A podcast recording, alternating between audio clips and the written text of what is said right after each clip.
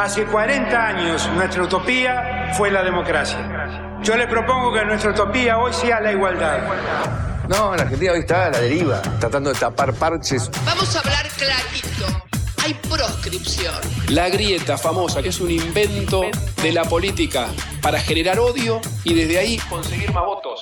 Vas a meter preso a Videla a todos los responsables. Estamos trabajando en armar una estrategia para enfrentar la izquierda a nivel internacional. La izquierda tiene que pelearle y la peleamos todos los días. Si vos le tenés bronca, le tenés que pelear, pelear o que tenés bronca, pero lástima a nadie. Lástima a nadie. La moneda ya está en el aire. Empieza cara o seca en FM Concepto.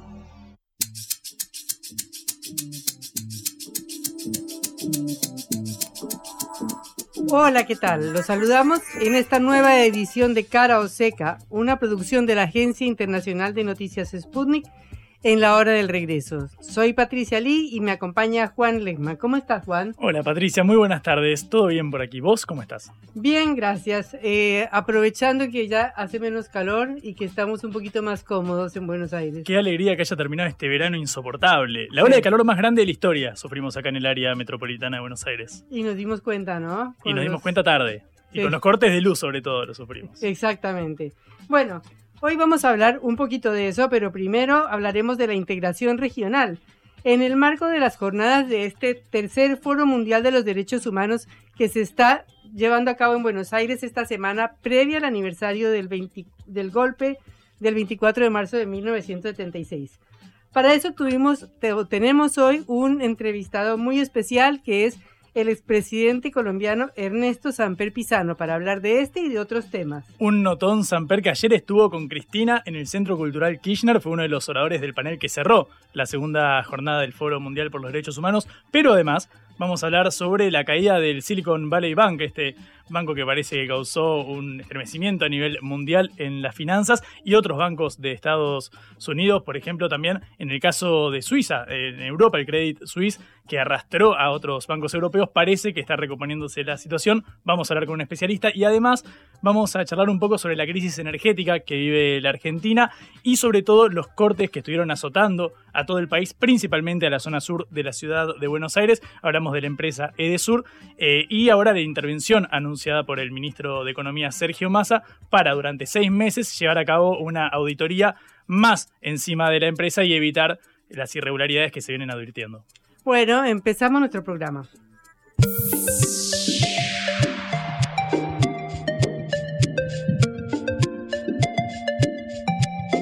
Teca de Sputnik en concepto FM 95.5.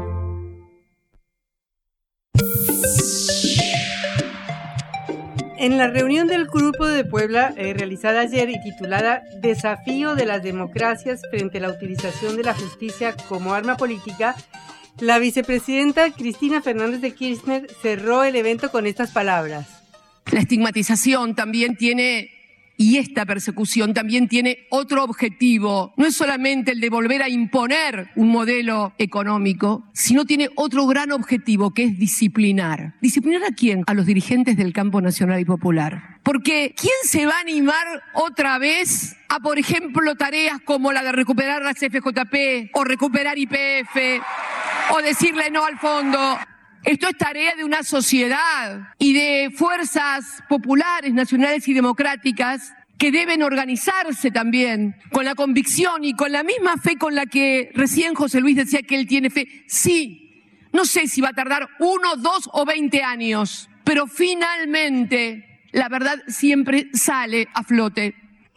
Se refería Cristina al objetivo de disciplinar a los dirigentes del campo nacional y popular una tarea difícil para esta América Latina eh, inestable eh, e insurrecta. También habló el expresidente colombiano Ernesto Samper Pizano. Los buitres no solamente comen carroñas, sino también comen países. Los fondos buitres, todo el daño que ha hecho en este país el Fondo Monetario Internacional y la necesidad que tenemos, presidente Correa, de hacer lo que usted ha propuesto tantas veces, que es una nueva arquitectura financiera regional autónoma para nosotros. Con el expresidente Ernesto Samper hablaremos en unos minutos. eh, no solo de este tema tan importante como el Fondo Monetario Internacional, no solo de lo que habló de la, la vicepresidenta Cristina Kirchner, sino también de un tema muy importante que es el tema de la integración regional. Porque Ernesto Samper, además de haber sido el presidente colombiano entre 1994 y 1998, fue el secretario de la Unión de Naciones Suramericanas, UNASUR, de 2014 a 2017. ¿Qué fue la UNASUR? La UNASUR ha sido quizás el proyecto más ambicioso de integración eh, suramericana que hayamos conocido, que se creó precisamente durante la ola de gobiernos progresistas que hubo en el continente en 2008, bajo el impulso de Hugo Chávez en Venezuela, Lula en Brasil, los gobiernos de Néstor y Cristina Kirchner en Argentina, Evo Morales y Rafael Correa en Bolivia y Ecuador. En su tratado constitutivo se proponía un objetivo muy amplio. Decía que la UNASUR nacía apoyada en la historia compartida y solidaria de nuestras naciones multiétnicas, multiculturales, que han luchado por la emancipación y la unidad suramericana. Su primer secretario fue precisamente el expresidente Néstor Kirchner, que falleció en ese tiempo, y después en 2014 asumió la Secretaría General de la UNASUR Ernesto Samper. El tratado constitutivo, como les decía antes, contemplaba una integración muy amplia, no solamente una integración comercial, como por ejemplo el Mercosur, sino una integración social, cultural, política y económica. Eso fue una, un avance muy grande de la unidad latinoamericana. Y dentro de esos progresos que permitió la UNASUR fue, por ejemplo, la creación del Consejo de Defensa Suramericano y el inicio de elaboración de una doctrina de defensa centrada en los intereses de la región y no en los de los Estados Unidos. Sin embargo, el cambio de gobiernos que se dio más o menos hacia 2015-2016 en distintos países de la región hizo que la UNASUR fuera vaciada. Cuando estuvo la presidencia pro tempore a cargo de Mauricio Macri, el presidente argentino, entre el 2017 y el 2018, prácticamente no hubo sesiones, ni se buscó el reemplazo del secretario general, que en ese momento era Samper, y que debía eh, haber sido reemplazado por otro.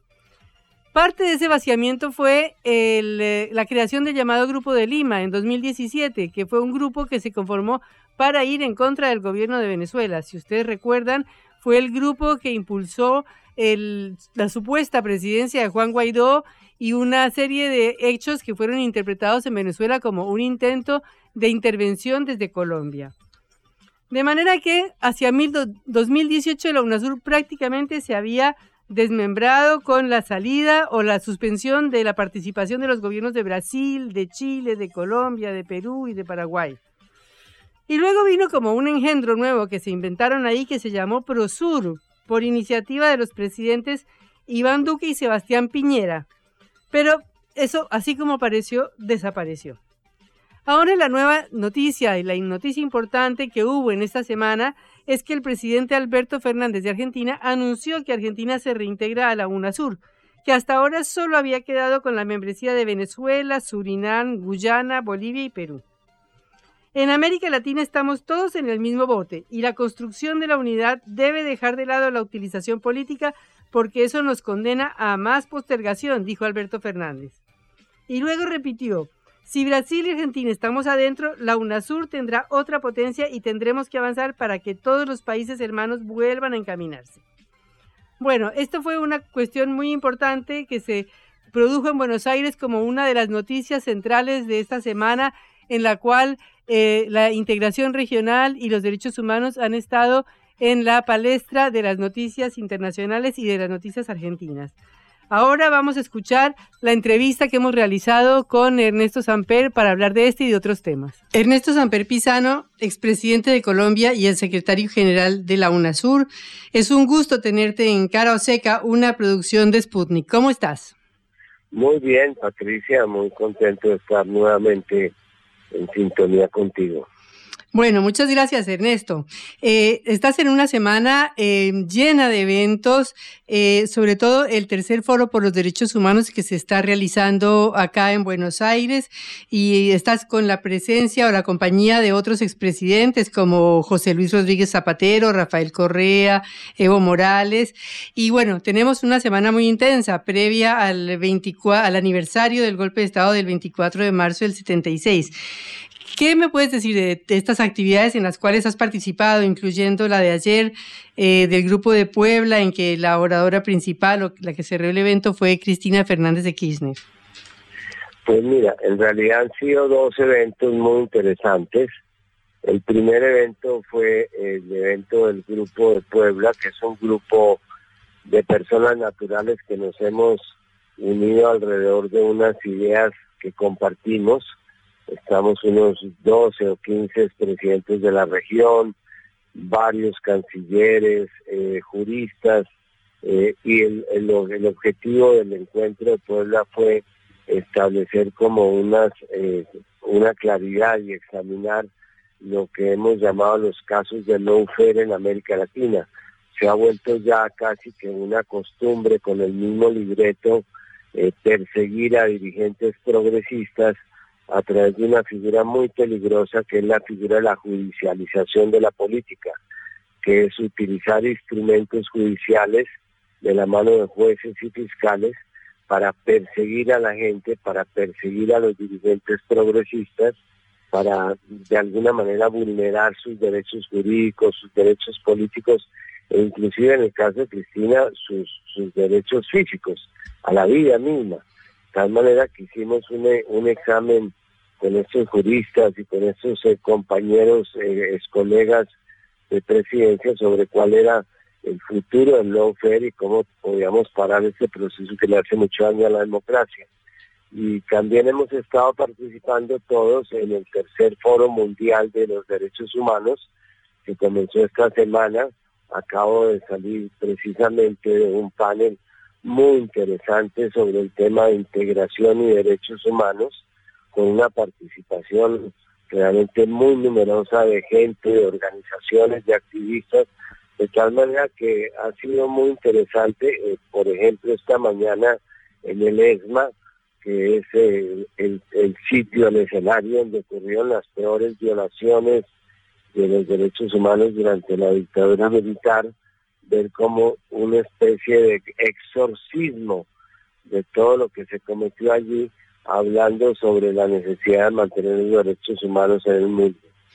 Ernesto, te devuelvo un poquito a la cuestión del Laufer. Ayer decía Cristina, no nos persiguen porque somos populistas, nos persiguen porque igualamos las sociedades. Es decir, que el Laufer no es para todo el mundo, para todos los políticos, sino para un sector de la política que encabezó esta política progresista en América Latina en la primera década de este siglo y que ahora está volviendo, ¿no?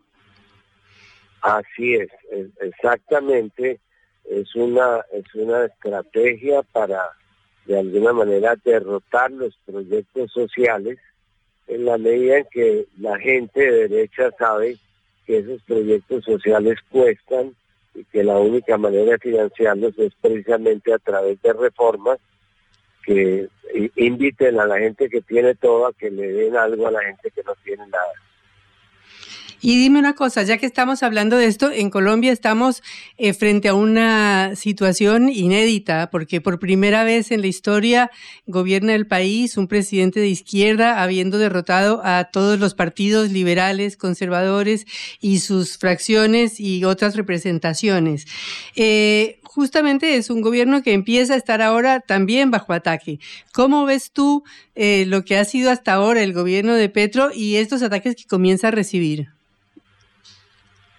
Mira, el, que reciba ataques no es nuevo, todos los gobiernos reciben ataques. Lo que es nuevo es el tipo de ataques que está recibiendo. Porque hace cuatro años en el país de qué estábamos hablando. En el gobierno de Duque estábamos hablando de la economía naranja, de romper las relaciones con Venezuela, eh, de hacerle caso a los Estados Unidos en todas sus exigencias de materia de drogas y de problemas ahí coloquiales de Palacio. ¿De qué estamos hablando cuatro años hoy día cuando está el presidente Gustavo Petro? Estamos hablando de una reforma a la salud, estamos hablando de una reforma al régimen de pensiones, estamos hablando de una reforma tributaria progresiva, es decir, el país está hablando de cambios. Y obviamente el país tiene que entender que si votó por esos cambios, que son los que representa hoy día Petro, pues eh, no puede eh, no puede pensar que se haga nada distinto de lo que él se comprometió a hacer, que fue hacer unos cambios de fondo en temas como la salud, la educación y el tema tributario, de tal manera que no me preocupa que haya eh, críticas en la medida en que son críticas sobre temas muy de fondo y el país tiene derecho y tiene casi que la obligación de discutir estos temas. Y dime una cosa, el proyecto eh, eh, emblema de Petro que ha sido la paz total y que es un proyecto que también tiene una influencia regional y una trascendencia regional muy importante. ¿Cómo lo ves? Mira, yo creo que es una es un propósito eh, razonable, no en el sentido que se pueda llegar a la paz total muy fácilmente, pero si tú tienes un incendio en tu casa y hay cuatro o cinco focos del incendio, pues no puedes contentarte con apagar uno solo de ellos, sino tienes que tratar de apagar todos. Y en Colombia es verdad que la paz de la FARC fue muy importante, que fue un proceso que de alguna manera desmovilizó 13 mil personas, pero también hay que tener en cuenta que había otros grupos alzados en armas y que había unos grupos, unas organizaciones criminales que a través del narcotráfico estaban financiando otras dinámicas de violencia y que esos eh, sectores también tienen que ser aplacados y tienen que ser de alguna manera concertados. Ahora, que se llegue a ellos de una manera distinta también es necesario. Una cosa es negociar con quienes han venido presentando unos eh, unas aspiraciones de carácter político para cambiar el país y otra cosa es negociar con organizaciones criminales que lo que están haciendo es financiando la violencia en los territorios, pero no importa cuál sea la forma que se utilice el sometimiento en la negociación, de todas maneras con ellos hay que hablar dos cosas que son absolutamente innegociables. La primera, que ellos tienen que contar la verdad de sus crímenes porque la sociedad colombiana necesita saber la verdad para poder reparar sus dolores, sus cicatrices, y la segunda que tiene que hacerlo en función de las víctimas, porque víctimas hay de la derecha, de la izquierda, de los eh, carteles de todo el mundo, y no se puede establecer distinción moralmente entre víctimas de un lado y víctimas de otro. Todas las víctimas deben ser resarcidas moral y económicamente. Casualmente, en este momento en Argentina se vive una situación muy dramática en la ciudad de Rosario. No sé si estás enterado, pero tiene un nivel de homicidios de 22 cada 100.000 habitantes. Es decir, mientras que Bogotá tiene 13 y Medellín algo parecido, y lograron bajar una situación de violencia terrible que había en Colombia en los años en que tú fuiste presidente y posteriores. Eh, y acá se está empezando a vivir una situación que se mira de una manera dramática. Tú, em, con tu experiencia colombiana, ¿qué, ¿qué consejo darías o cómo creerías que Argentina pudiera frenar esta escalada que le está eh, llevando por el lado de la violencia del narco? Mira, yo, en primer lugar, hay unos factores objetivos que no se pueden descartar, como el tema de la desigualdad, el tema de, la falta de recursos, especialmente el desempleo de la gente joven, puede ser fuente de, que, que nos lleve a buscar de una manera muy desesperada su propio sostenimiento. Y también, por supuesto, hay estos factores como el tema del narcotráfico. No hay ningún país en América Latina que en este momento pueda tirar la primera piedra y decir yo no tengo nada que ver con el narcotráfico. Todos los países de América Latina, bien sea a, a través del lavado de activos, bien sea a través de la producción de la coca o bien sea a través de la distribución de, las drogas, todos estos países tienen una eh, tienen alguna forma de relación con el narcotráfico.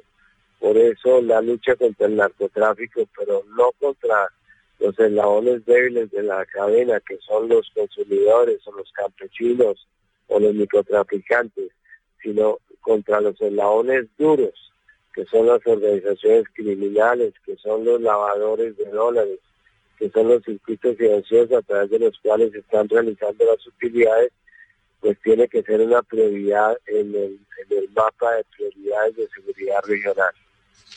Bueno, Ernesto, y para eh, terminar con un tema que a ti te atañe mucho, que es el de la UNASUR y el de la integración regional. Eh, estuviste reunido con el presidente Alberto Fernández, que dijo que Argentina volvería a la Unión de Naciones Suramericanas. Eh, y tú eh, eh, apoyaste esto diciendo que sería el comienzo de un nuevo esfuerzo de integración regional que se extenderá a la CELAC y los demás organismos subregionales de integración. fuiste secretario general de la UNASUR, que surgió precisamente durante esta época de gobiernos progresistas que tanto bien le hizo a América Latina y que luego se vio desintegrada o desarticulada por eh, la acción de los gobiernos como el de Mauricio Macri, Jair Bolsonaro, Sebastián Piñera y otros. ¿Qué, esta buena noticia, qué quiere decir en concreto? ¿Volvemos a la UNASUR? Sí, eh, no, no vuelven en el sentido de que no se fueron nunca. Lo que hace Argentina es declarar que reasume sus responsabilidades jurídicas, eh, políticas y financieras respecto a la UNASUR. No hay que olvidar que si algún país sentía UNASUR y sentía todos los mecanismos de UNASUR, era precisamente la Argentina. Aquí se desarrollaron programas de mucho calado, como por ejemplo este propio tema de la defensa de los derechos humanos, el tema de la integración cultural, el tema de la integración eh, social, los programas de salud, programas de infraestructura, programas de tecnología. Eh, UNASUR tiene, eh, Argentina tiene una larga trayectoria de conocimiento de los programas de UNASUR y va a ser una va a ser un, bálsamo vivificador la presencia nuevamente de Argentina al frente de los temas y al frente de los de las agendas que se propone UNASUR. Es, eh, es absolutamente increíble que hayamos estado desintegrados durante la época en que más necesitábamos estar juntos, como fue la época de la pandemia. Si hubiéramos podido tener la posibilidad durante la época de la pandemia de hacer una reunión de ministros de salud como la trató de hacer el presidente Alberto Fernández, solamente reunir a los ministros de salud una vez para comprar las vacunas o para producirlas, no estaríamos viendo las dificultades que estamos viendo en este momento. Por eso yo celebro la decisión que ha tomado el presidente Fernández de reasumir sus responsabilidades en UNASUR. Me parece que es una magnífica noticia. Creo que hay buenas, puede haber buenas noticias por el lado de Brasil parecidas en los próximos, en los próximos días. Y si a eso se le suma Chile y Colombia que tienen las mismas, eh, comparten la misma agenda e inclusive países que están gobernados por gobiernos de, derecha, pero derecha democrática, como puede ser el caso de Paraguay y Uruguay, pues vamos a ver eh, la posibilidad de un organismo nuevamente al servicio de los mejores intereses de la integración. Es decir, que tú ves todos estos cambios que se han producido en América Latina en los últimos años como un paso positivo a la integración. Me refiero al cambio de gobierno en Chile con Gabriel Boric, eh, también eh, a la vuelta de Luis Ignacio Lula da Silva en Brasil, a la eh, retorno de Arce después de que hubo el golpe de Estado contra Evo Morales en Bolivia. O sea, todos estos hechos, ¿crees que fortalecen la posibilidad de una nueva integración regional? Por supuesto, es decir, yo creo que, mira, Patricia, nosotros vivimos lo que fue la, la década de oro de la integración y el progresismo que fue entre el 2002 y el 2014. Durante esa época la región creció al doble de lo que estaba previsto que creciera y redujo a la mitad los niveles de desigualdad que tenía entonces gracias a los programas sociales. En esa época también había participando en de gobiernos eh, conservadores y, y repito, sin ningún tipo de sesgo ideológico trabajamos conjuntamente para sacar esos programas sociales de beneficio para todo, para toda la región. Luego vino el invierno, que podría llamar el invierno de la derecha, cuando llegaron Bolsonaro y llegaron, llegó Piñera, que prácticamente acabaron con la integración, o Duque en, Colombia, acabaron con las posibilidades de integración y, lo que registró la región fue que crecieron a la mitad y duplicaron el número de pobres. Yo creo que ahora se inicia un nuevo ciclo virtuoso de la integración con la presencia de gobiernos progresistas que van a convertir nuevamente los programas de inclusión social en la bandera de sus cambios. Ese fue el gran mensaje profundo de la presidenta eh, Cristina Kirchner en el día de ayer y es que dijo mm, aquí el problema es la economía y el problema es para quién es la economía. Si nosotros logramos que la economía vuelva a ser para facilitar la movilidad social de la gente, pues vamos a ser capaces de fortalecer la democracia y ese, esa convicción me parece que la comparten muchos países de la región. Bueno, Ernesto, muchísimas gracias por tu participación en este programa. Te deseo un final de estadía muy mm, lleno de trabajo, muy lleno de reuniones, de conferencias y de cosas muy interesantes acá en Argentina. Bueno, muchísimas gracias Patricia por esta oportunidad de transmitirle este razonable optimismo con cuando hoy Argentina esta semana de la semana de la, de la verdad, de la memoria y de los derechos humanos. Muchas gracias Ernesto, hasta luego. Bueno, chao Pati. Chao, chao. Cara o seca.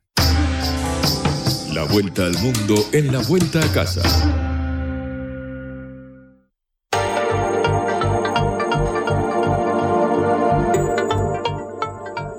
La tormenta desatada por la caída del Silicon Valley Bank y dos bancos más en Estados Unidos y los problemas del Banco Europeo Credit Suisse, uno de los más importantes del continente, anticipan una crisis que ya se veía venir. El aumento de la inflación, que es mundial y que llegó al 6, más del 6% en Estados Unidos el año pasado y en Europa a casi el 10% y en muchos países por encima de esa cifra, provocó que los bancos centrales aumentaran las tasas de interés.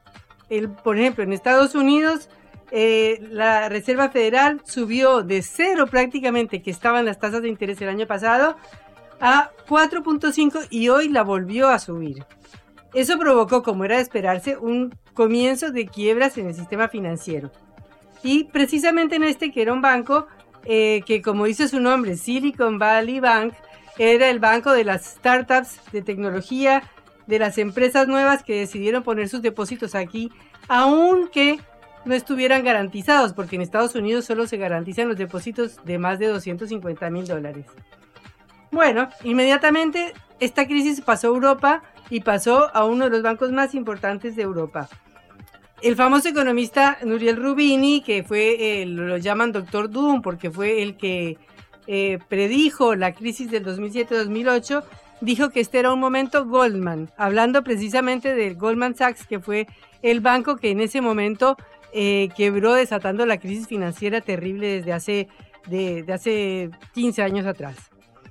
Bueno, lo increíble es que este banco, Silicon Valley y otros bancos de Estados Unidos habían hecho lobby para bajar todas las restricciones que se impusieron a los bancos después de esa crisis de 2008. Y ahora todos ellos que pidieron que se bajaran todas estas restricciones, pidieron que el Estado salga en su auxilio.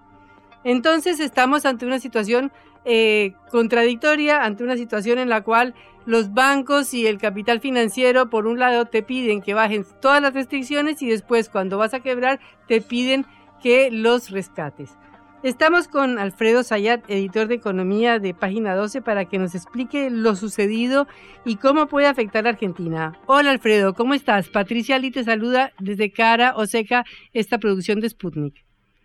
¿Cómo anda Patricia? Todo muy bien, por suerte. Bueno, Alfredo, como un especialista que eres, quiero que nos expliques primero por qué se produce esta crisis y si es una cosa puntual o si va a continuar. Bueno, si uno tiene que ver la raíz estructural de, esta crisis financiera, la tiene que encontrar en cómo está funcionando el capitalismo global dominado por las finanzas por lo pronto en los últimos 30 años, que se ha agudizado el dominio de las finanzas globales sobre el funcionamiento de la economía. A esto se le suma lo que son las tradicionales burbujas especulativas que tiene el sistema. En este caso eran las burbujas especulativas vinculadas con las empresas tecnológicas y las startups. Para eso necesitaban bancos que financien precisamente esa, burbuja especulativa que además estaba apalancada con grandes fondos de inversión, BlackRock, PIMCO, Templeton y otros que eh, alimentaban esa burbuja comprando acciones o capital de esas empresas que prometían y prometen bonanza eh, que siente. Eh, entonces, el Silicon Valley, precisamente un banco que era el número 16 del sistema financiero total de Estados Unidos, o sea, era un banco grande. Eh, bueno, estuvo dentro de esa eh, financiamiento y burbuja especulativa. Ahora bien, como bien vos hiciste toda la descripción inicial, la tasa de interés estaba en el 0% y con un, un, un, ritmo vertiginoso la Reserva Federal, que es la banca central de Estados Unidos, empezó a subir la tasa de interés atemorizados por eh, la tasa de inflación. Esa suba de la tasa de interés obviamente generó eh, esta crisis porque eh, pinchó, la tasa de interés pincha esa burbuja especulativa alimentada por el dinero fácil. ¿Qué significa el dinero fácil? El financiamiento a una tasa del 0%. Cuando te sube al 5%, empieza a crujir toda esa red de, de, financiamiento. Y muchas de esas empresas tecnológicas o startups todavía no están desarrolladas de tal forma como para eh, rápidamente devolver los créditos. Entonces, ante la corrida por el estallido de la burbuja que provocó esto sobre los depósitos, estas empresas tampoco podían devolver lo, los créditos. Muchas de ellas van camino a la quiebra. Esto es un poco el, el recorrido tradicional de cómo eh, eh, se llama auge, pánico y crack. Así han funcionado la, las crisis y, y burbujas especulativas. Y esta es una más. Lo que sucede es que cada una de las burbujas especulativas que explota en el sistema cada vez son de dimensiones mayores y que vos fíjate que para tratar de contener por ahora, no superar la crisis, el fin de semana pasado tuvieron que salir los bancos centrales de Estados Unidos, de Inglaterra, de Canadá, de Japón y, y, y de Europa eh, en forma conjunta garantizando que va a haber eh, los fondos suficientes para atender cualquier tipo de retiro de depósitos. Sí, ¿no? Yo leía que eh, no solamente en Estados Unidos están garantizados los depósitos hasta 250 mil dólares, sino que ahora el gobierno tuvo que salir a garantizar todos los depósitos claro. de este banco. No, no, es impresionante esto, digamos, porque hay una entidad que es vinculada a la Reserva Federal, que es la de garantía de los depósitos, que dicen hasta 250 mil dólares eh, garantiza los depósitos. Como la corrida no se frenó, eh, salió a decir, no, vamos a garantizar todos los depósitos. Lo que uno puede decir es que están nacionalizando el sistema bancario de Estados Unidos. No es así, sino que simplemente es de, de, tratar de salvar a los bancos, eh, porque esto es un efecto dominó cuando se producen estas crisis. Entonces, un efecto dominó es, bueno, ¿cuántas de las fichas van cayendo? Hasta ahora han caído cuatro, entonces quieren frenarlo y no que sigan cayendo otras fichas. Cayó el Signature Bank, el, el, Silicon Valley eh, Bank, el, el Signature Bank en Estados Unidos. El First Republic en Estados Unidos está eh, temblando. Incluso salieron un grupo de líderes, de bancos líderes, para tratar de rescatarlo y sostenerlo y hasta ahora no está claro que eh, se salve. Y después en Europa cayó el Credit Suisse, es, es un símbolo sí. de la historia del sistema bancario europeo y mundial, ¿no? Sí, lo tuvo que comprar otro banco, ¿no? El UBS, que era el banco número uno de, de, Fran de, de Suiza, compró al número dos, pero el Credit Suisse es un símbolo, símbolo de eh, del sistema financiero secretismo financiero de Suiza. a nivel de la fuga de capitales, del dinero no declarado, de, utilizado como guarida fiscal de, de, muchos eh, ricos y empresarios y corrupción del mundo estaban ahí, en, el Credit Suisse, en Europa, y en Europa. Bueno, este banco ha caído, digamos, es, es impactante cuando uno analiza la historia de, la, de las finanzas mundiales, ¿no? Y bueno, y esto es fruto de cómo funciona el sistema. El sistema funciona muy, de una forma muy inestable. Digamos, puedes, digamos, este sistema financiero global y fundamentalmente de Occidente funciona mientras que haya tasas de interés muy, muy bajas y que la confianza, entre comillas, digamos, permita que siga girando la rueda especulativa. Cuando la tasa de interés sube y esa confianza es eh, alterada, bueno, se producen estas quiebres y con riesgo, la verdad, con riesgo para la, economía real, digamos, que la crisis bancaria te lleve a una recesión y una crisis económica mundial que termina afectando a los países eh, periféricos o los países más vulnerables, entre ellos la Argentina. Alfredo, buenas tardes, ¿cómo estás? Juan Lemán te saluda. Quiero preguntarte a raíz, bueno, obviamente de la quiebra del Silicon Valley Bank, también del Signature, que estamos hablando de la segunda y la tercera quiebra eh, más importante en, Estados Unidos en los, últimos, en los últimos años. ¿Crees que se puede trazar un paralelismo con el 2008, pensando sobre todo en las consecuencias para países periféricos, por ejemplo el nuestro? Bueno, no sé, la respuesta inmediata sería no sé. Lo que te puedo agregar es, mira, las crisis, los impactos, digamos, el recorrido en general son similares. Los impactos Depende cómo son las reacciones de los organismos de control, en todo caso el Estado, ¿no? Los Estados. Aquí lo que se vio es que creo que por la experiencia del 2008 hubo una reacción inmediata para tratar de eh, salir al rescate. En el 2008, con Lehman Brothers, lo dejaron caer y que pensaban que con eso ya era suficiente. Lo que, lo que pasó es que eso aceleró la crisis. En este caso, fíjate que lo que se buscó siempre fue contener la crisis. Hablamos de eh, ampliar la cobertura de los depósitos al 100%.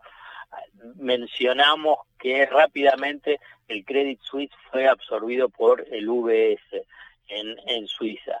Eh, rápidamente salieron los bancos centrales de las potencias occidentales junto a Japón a decir, hay una red de contención global.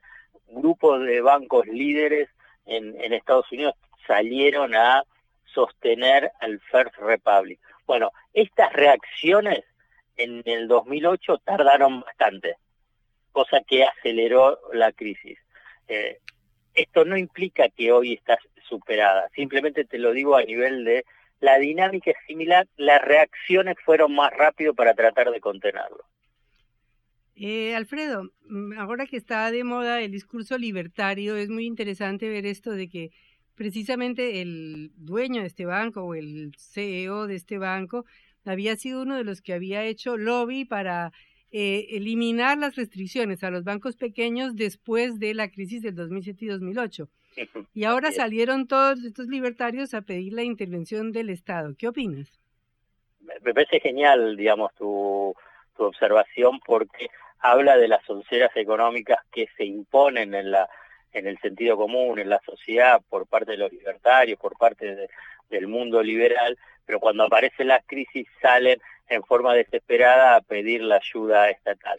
Por un lado, durante la administración Trump, como bien decís vos, hicieron lobby para que eh, las regulaciones que habían se habían impuesto durante el 2008, a partir de lo que vos mencionabas antes también sobre la crisis eh, financiera de la caída de Lehman Brothers, se relajen. Bueno, esas menores regulaciones generó esta crisis. Y, vos, y fíjate que ahora aplauden que los bancos centrales salgan al rescate de los bancos, es socializar las pérdidas del sistema financiero. Ahora bien, cuando hay las ganancias, claramente esas quedan concentradas en, los accionistas eh, de, esos bancos. Y para hacer un, link a, a, los discursos dominantes en Argentina por parte de los libertarios, Javier Milei, ¿qué es lo que dice? Que hay que incendiar el Banco Central.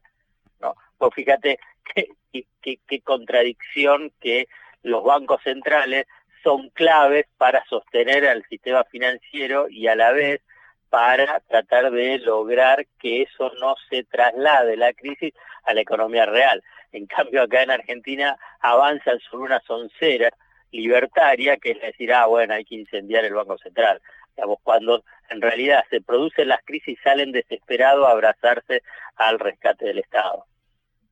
Recién mencionabas el caso eh, argentino. Quiero preguntarte por la, medida de, anunciada en las últimas horas del gobierno que le ordena al sector público que canjee los bonos eh, en dólares por los títulos eh, en pesos. Para quienes no entendemos el tecnicismo detrás de esto, ¿esto da cuenta de, de la crisis, es una profundización de la crisis o sirve para atenuar el impacto, sobre todo por el crecimiento del dólar blue y la presión sobre los dólares financieros?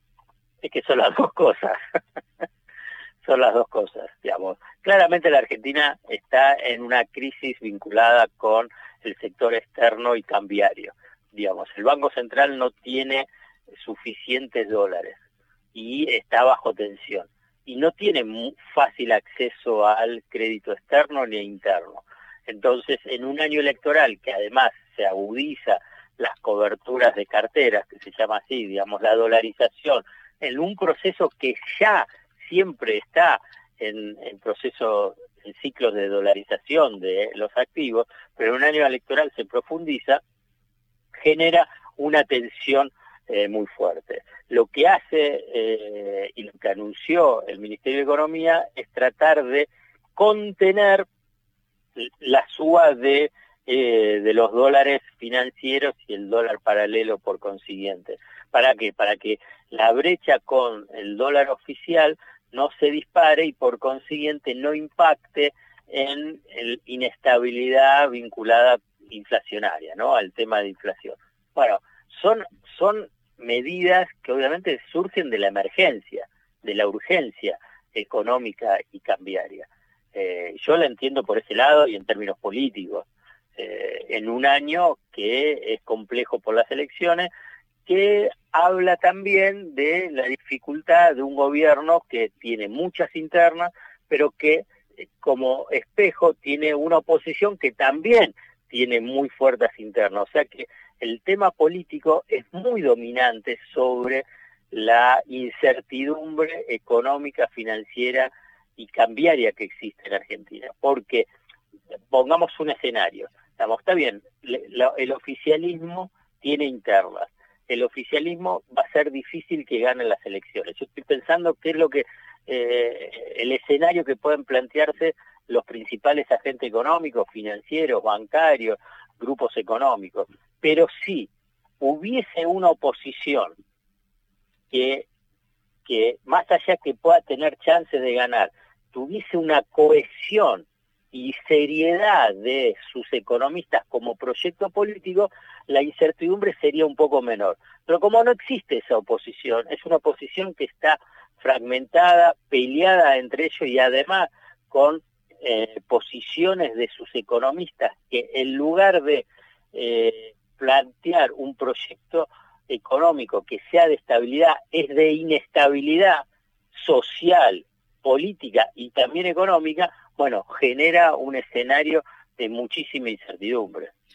Eh, yendo eh, particularmente al capítulo del Fondo Monetario y, la deuda, eh, el, mundo financiero, parecen los consultores haberse sorprendido de esta, de esta lectura que hizo Manuel Álvarez, Álvarez Sagis de P por Q, cuando el ex viceministro puso sobre, sobre la mesa la posibilidad de, no cumplir con las pautas acordadas en la renegociación con, con el fondo, dada obviamente el impacto de la sequía y la meta fiscal y de la acumulación de reservas que prevé este, este acuerdo. ¿Qué lectura haces de, esto? ¿Está sobre, sobre la mesa para vos la posibilidad de, no cumplir? ¿Sería eh, preferente esto antes, preferible esto antes que, cumplir en estas condiciones? Eh, lo que pasa es que no, no, no es una decisión política, ¿viste? Como puede decir, bueno, no quiero cumplir con el fondo, eh, me quiero sacar de encima el fondo, voy a declarar el default. es incumplible cómo está el acuerdo. es una cuestión objetiva. Ese acuerdo no se va a cumplir. Eh, entonces, eh, en última instancia, en abril, lo más probable es que se vuelva a redefinir algunas de las metas. Es imposible cumplirlas. Digamos, eh, digamos, digamos, teóricamente lo puedes cumplir, pero generás un, un descalabro de proporciones político, económico y social, digamos. Pero, ¿por qué no se puede cumplir? Porque el escenario económico había en el segundo semestre del año pasado, hoy no existe, hoy es otro y es peor. Fundamentalmente porque eh, hay una sequía que es la peor de los últimos 60 años en Argentina y si continúa un poquito más va a ser la peor de la historia argentina. Y como la economía argentina, la estructura productiva de la Argentina es muy dependiente de las divisas que aporta el complejo agroexportador, porque tiene una matriz exportadora no diversificada, digamos, no hay aporte de divisas importantes de eh, los complejos hidrocarburíferos, mineros, vacunos, eh, cerdos, eh, de pesca. Por consiguiente, depende mucho de qué es lo que pase con la cosecha, con una cosecha. Y, la cosecha 22-23 va a ser muy mala, como te dije, una de las peores. ¿Qué es lo que significa esto? Que va a haber un ingreso, una pérdida de ingresos de dólares porque vas a tener menos productos para vender al exterior como, lo más optimista te dicen que va a ser menos de 15 mil millones de dólares. Los más pesimistas hablan entre 22 mil millones de dólares. Bueno, cualquiera de las dos cifras es dramática en términos de incorporación de reservas. Pero no solamente por las reservas que entonces eh, ni se van a cumplir esta redefinición de metas que se hizo con el fondo, sino que al tener menos divisas, vos de ingresos de exportaciones vas a tener menores ingresos por el cobro de retenciones.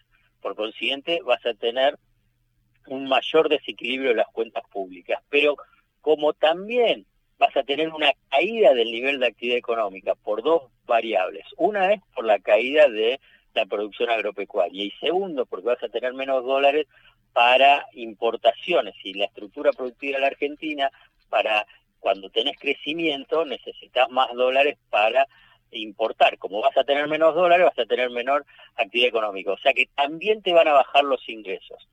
Y entonces vos vas a tener ese, eh, e, e, esas metas de acumulación de reservas no podés, acumulación de ingresos no la vas a poder cumplir, por consiguiente tampoco la del déficit fiscal. Y pero entonces el Fondo Monetario Internacional, ¿qué es lo que te exige? Y aquí cierro, para redefinir una sola de las metas. Bueno, tenés que hacer más ajuste del gasto público, entonces acelera la quita de subsidios, o sea que te sube las tarifas, subsidio de las tarifas públicas, ¿no? Entonces te sube las tarifas. ¿Qué pasa cuando subís las tarifas? Te, aumenta la, eh, te aumenta la tasa de inflación. Entonces tampoco vas a cumplir con esa meta. Por eso, más allá de eh, lo, político diciendo que es que, no hay que cumplirlo, objetivamente no se va a poder cumplir y se va a tener que sentar con el Fondo Monetario Internacional a partir de abril para redefinir algunas de, toda la estructura del acuerdo. Alfredo, la última. Em, si vemos el último número publicado de, la inflación, vos que recién mencionabas el impacto de la quita o reducción parcial de, los subsidios a las, a las, tarifas de servicios públicos. Eh, el último número de inflación arroja que el interanual supera el 102%, pese a que marzo y este comienzo del año es particularmente inflacionario generalmente. Eh, ¿Crees que hay expectativa de que se revierta esta, esta aceleración o que al menos se estabilice en algo similar al 5 o 6% para lo que queda del año?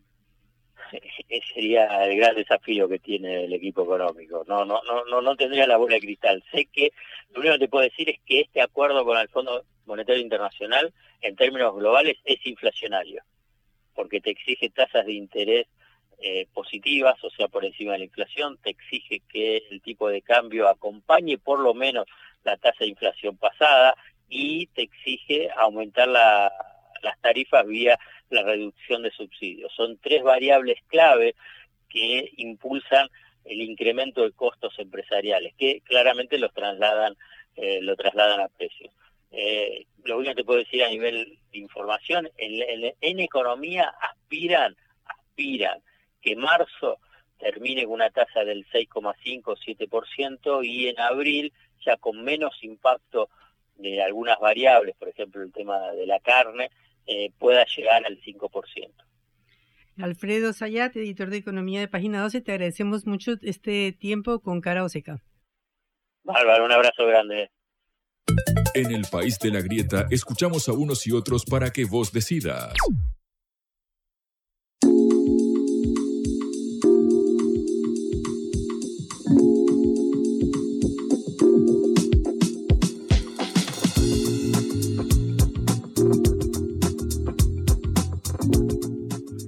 Bueno, Juan, tenemos novedades en torno a lo que ha pasado con la energía, con los cortes de luz y con Edesur. ¿Nos puedes contar qué pasa en el en Buenos Aires y en el Gran Buenos Aires y eh, qué ha, qué ha decidido el gobierno argentino alrededor de esto? Claro, primero un poco de contexto. La semana pasada, cuando acá en el AMBA, en el área metropolitana de Buenos Aires, llegó a haber más de 150.000 personas sin electricidad, sin energía eléctrica, recordemos, estábamos en pleno pico de, la demanda energética por la ola de calor. Ventiladores, aires acondicionados, equipos de refrigeración. Eh, llegamos casi a los 40 grados en la ciudad de Buenos Aires. Ahí el interventor del, del ENRE, el interventor, perdón, el ente nacional regulador de la electricidad, difundió un informe técnico eh, que presentó en el Congreso para eh, estudiar la posible quita de concesión eh, a la empresa Edesur, que es la prestadora para la zona sur, tanto de la ciudad como en el conurbano, que tiene cerca de 2 millones y medio de usuarios, para que, dejara de ser el concesionario de este servicio. recordamos que Edesur desde 1992 tiene la concesión extendida por 95 años para eh, constituirse como este prestador para la zona sur. Después Edenor se ocupa de la región eh, al norte, pero son dos empresas diferentes. Eh, ya en 2020, por este mismo fenómeno que ocurrió de, los cortes masivos, la Defensoría del Pueblo de la provincia de Buenos Aires solicitó formalmente que se le quitara la concesión a esta empresa, a Edesur, por los incumplimientos y sobre todo la falta de inversiones en la materia, que es la razón que identifican como principal causa de, por qué se generan estos, estos cortes. Eh, obviamente esto se inscribe en una larga historia de, desinversión, de falta de pago a las concesionarias, de la deuda con Camesa, que es la, empresa estatal eh, eh, ocupada, que se ocupa de la distribución mayorista de la, de la electricidad.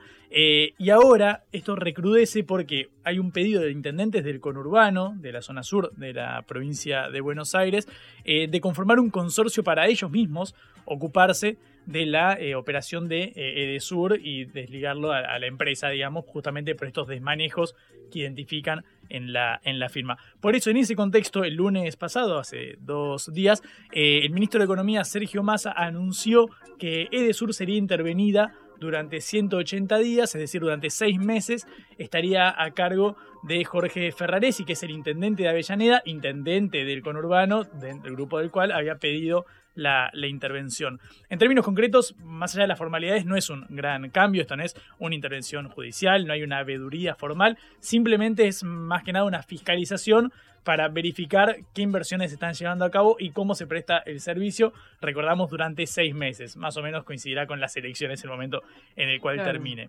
Eh, obviamente, esto serviría sobre todo para que la, multa que le han adjudicado a la empresa de 2.700 millones de pesos desde el Ministerio de Economía, están tratando de que eso se descuente del precio que paga el usuario de la boleta, lo que te llega a vos, que tenga ese descuento dado los incumplimientos que han tenido. Eh, Flavia Arroyón, la secretaria de Energía de la Nación, habló en Radio con Vos y se refirió a esta medida. Denunciamos la intervención administrativa de Es una intervención de control y fiscalización la quita de la concesión demora mucho más tiempo, primero para preservar los intereses del Estado, ¿no? No dar la posibilidad después a un posterior juicio a que el Estado salga perjudicado. Y esta era una medida inmediata, porque el ministro lo que quería era tener una acción concreta antes que los hechos sucedan, no hacer una auditoría ya con los hechos consumados y poder fiscalizar y controlar la ejecución de los programas de inversión, de los planes de inversión comprometidos con la empresa y a su vez también que en caso de, pérdida del servicio poderlo restaurar lo más rápido posible. En la misma línea de, lo que dice acá Flavia Rollón, el ministro eh, Massa se aclaró de, eh, de, remarcar que esto no va a afectar los derechos de las accionistas de, Sur de la empresa. entonces esto lo que hace es despejar los riesgos de que acudan al, al CIADI, recordemos que es el Centro Internacional de Arreglo de Diferencias Relativas a Inversiones, que puede eh, terminar, al ser una entidad del Banco Mundial, puede terminar adjudicando una, una multa multimillonaria para la, Argentina justamente por esta intervención del Estado en una empresa privada. Entonces, al no afectar los derechos de los accionistas, lo que se intenta es reducir la probabilidad de que esto ocurra. Eh, en este momento recordamos que la controladora de, Sur es la empresa italiana Enel, que el año pasado anunció que se va a ir del país y que vende sus activos. Este es el marco general. La alternativa que se, baraja y que se ha tirado, se ha lanzado desde sectores un poco más radicales en cuanto a, a las posibilidades de intervención es la de la expropiación. Eh, sin embargo, distintos, distintas voces, entre ellas la del ex eh, ministro de Obra Pública, Julio Devido, eh, deslizaron que esto supondría mayores cargas incluso para el Estado porque debería hacerse cargo incluso de las multas y de las deudas que tiene que tiene Edesur. Entonces, la incógnita principal en este momento es si se va a profundizar esta dirección adoptada de la intervención para llegar a una quita de concesión o incluso a una expropiación hoy bastante lejana, la verdad, sobre, sobre la mesa. Em, pero por ahora lo más probable, como ya terminó el verano, es que esto quede un poco relegado de la agenda y al bajar la demanda de los, de los hogares de electricidad, es muy probable que esto por los próximos meses no tenga muchas más novedades. Bueno, esperemos entonces que al apagar los aires acondicionados la situación se calme y se tranquilice. Eh, hasta aquí llegó nuestro programa de hoy. Pueden escucharnos otra vez en sputniknews.lat. Hasta mañana, los esperamos en la hora del regreso. Hasta mañana, Juan. Hasta mañana, Patricia. También saludamos a, Celeste Vázquez en la operación y a Augusto Macías, nuestro productor. Muy bien. Hasta luego.